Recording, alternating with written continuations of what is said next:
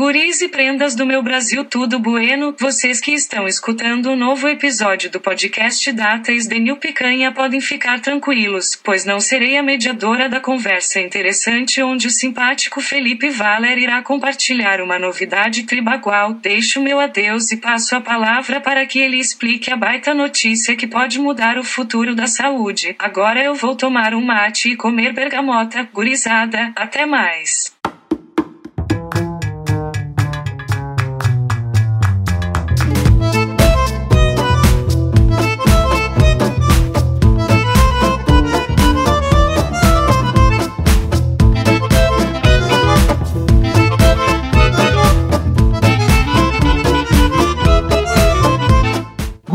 Prendas deste meu Brasil.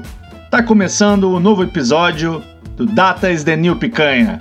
E hoje, como sempre, a gente está trazendo aqui um episódio bagual. Uma novidade bem interessante diretamente da Universidade de Stanford.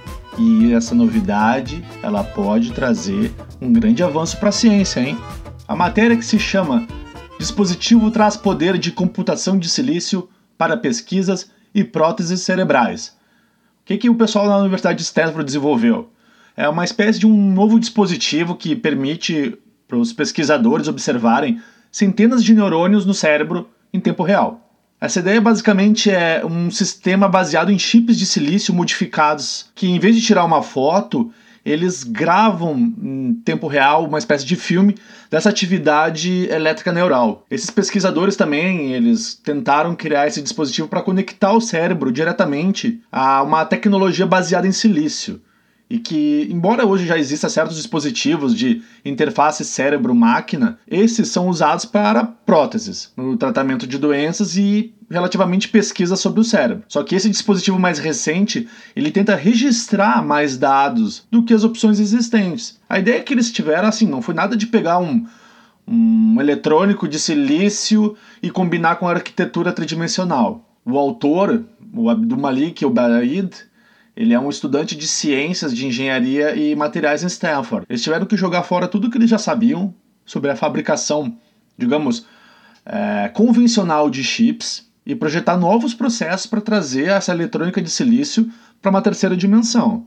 E aí eles tiveram que fazer isso de uma maneira que pudesse ser ampliada facilmente. Né? Tudo começou com um, um artigo publicado em 20 de março na Science Advances. A ideia é que contém um feixe de microfios, né? que cada um desses fios com menos da metade da largura do cabelo humano. Esses fios eles podem ser de uma maneira suave inseridos no cérebro e conectados externamente, diretamente a um chip de silício que registra esses sinais elétricos do cérebro.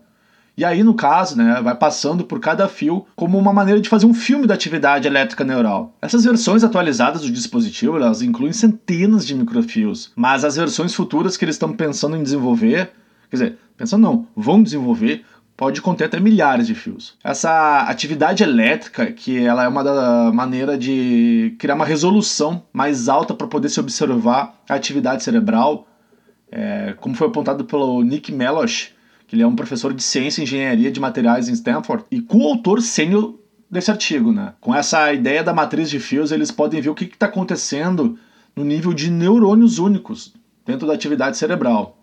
Eles também testaram essa ideia da interface cérebro-máquina em células retinianas isoladas de ratos e cérebros de camundongos vivos, e nesses casos eles obtiveram sinais significativos com sucesso nas centenas de canais da matriz. Ainda por quanto tempo o dispositivo pode permanecer no cérebro e o que, que esses sinais podem revelar, uh, ainda é uma parte do estudo.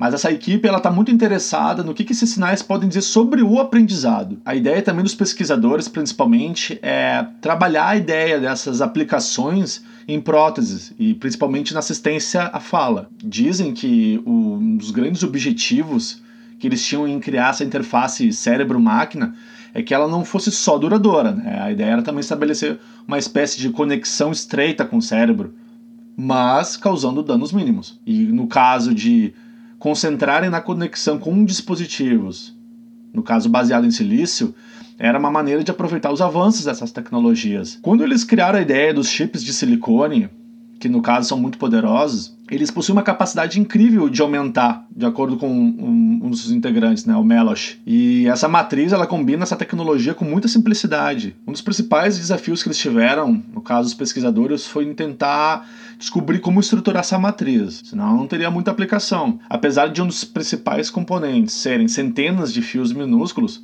a solução foi ter que pegar e enrolar cada um desses fios em polímeros biologicamente seguros e depois agrupar eles em um colar de metal. E que isso iria garantir que os fios ficassem espaçados e devidamente orientados, para não criar uma confusão de sinais. Esse polímero ele é removido para que os fios eles possam ser direcionados de uma maneira individual para o cérebro. Essa ideia do dispositivo interface cérebro-máquina são limitados hoje a mais ou menos uma, cerca de 100 fios, oferecendo então no caso 100 canais de sinal. E cada um deles deve ser meticulosamente colocado na matriz à mão. Aí agora com essa ideia dos pesquisadores que eles passaram anos refinando essa técnica de design e fabricação, permitiu a eles a criação de uma matriz com milhares de canais. E o design desse dispositivo ele é completamente diferente do que qualquer coisa já foi criada em termos de gravação de alta densidade existente, em termos de forma, tamanho, densidade e fabricação. Se a gente pensar que eles podem gravar simultaneamente diferentes regiões do cérebro, em diferentes profundidades e registrar de uma maneira virtual 3D. Se aplicada de uma maneira ampla, essa tecnologia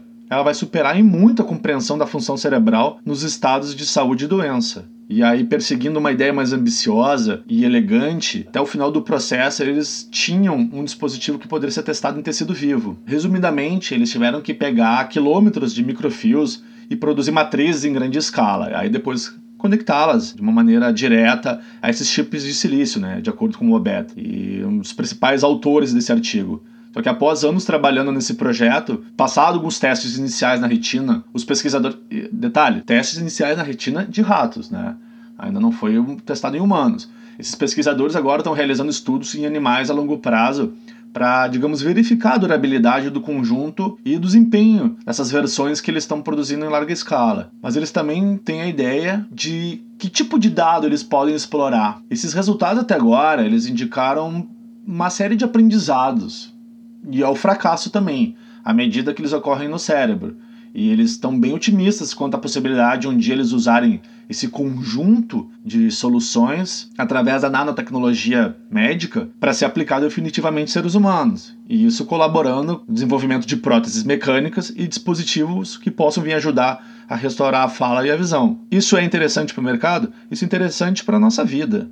No momento onde existe um recurso tecnológico que pode ajudar de uma maneira não invasiva pessoas a recuperarem a fala, pessoas que podem melhorar o movimento e a sensibilidade de uma prótese, o ser humano consegue trazer uma melhor qualidade de vida para si. E a gente não pode perceber esse projeto, no caso, esse artigo que eu tentei resumir um pouco, pela perspectiva negativa. É interessante a gente analisar as possibilidades para o setor ou segmento da saúde. A gente consegue de uma maneira mais inteligente compreender como o nosso cérebro funciona. E sem contar a infinidade de problemas cerebrais que hoje permeia a nossa sociedade, a gente pode trazer a solução para a vida de muitas pessoas. Talvez seja um novo momento para a saúde dentro de alguns anos. E pelo que está acontecendo aqui, o mais difícil eles já conseguiram resolver, que era como separar esses fios e aumentar a quantidade para poder mapear de uma maneira mais ampla e precisa os diferentes pontos do cérebro para que eles consigam perceber onde muitas vezes se encontra o problema ou como, de uma maneira mais precisa, que eles sejam resolvidos. Gurizada, deixa aqui o meu obrigado, meu agradecimento. E aqui, ó, tá o nosso Instagram para vocês acompanhar as novidades do próximo episódio. E, como sempre, lá algumas dicas, algumas sugestões de novidades. É no Instagram, arroba DITNPicanha. É isso aí, arroba DITNPicanha. E quem gostou desse episódio, tchê, manda para teus amigos. Gurizada, até mais!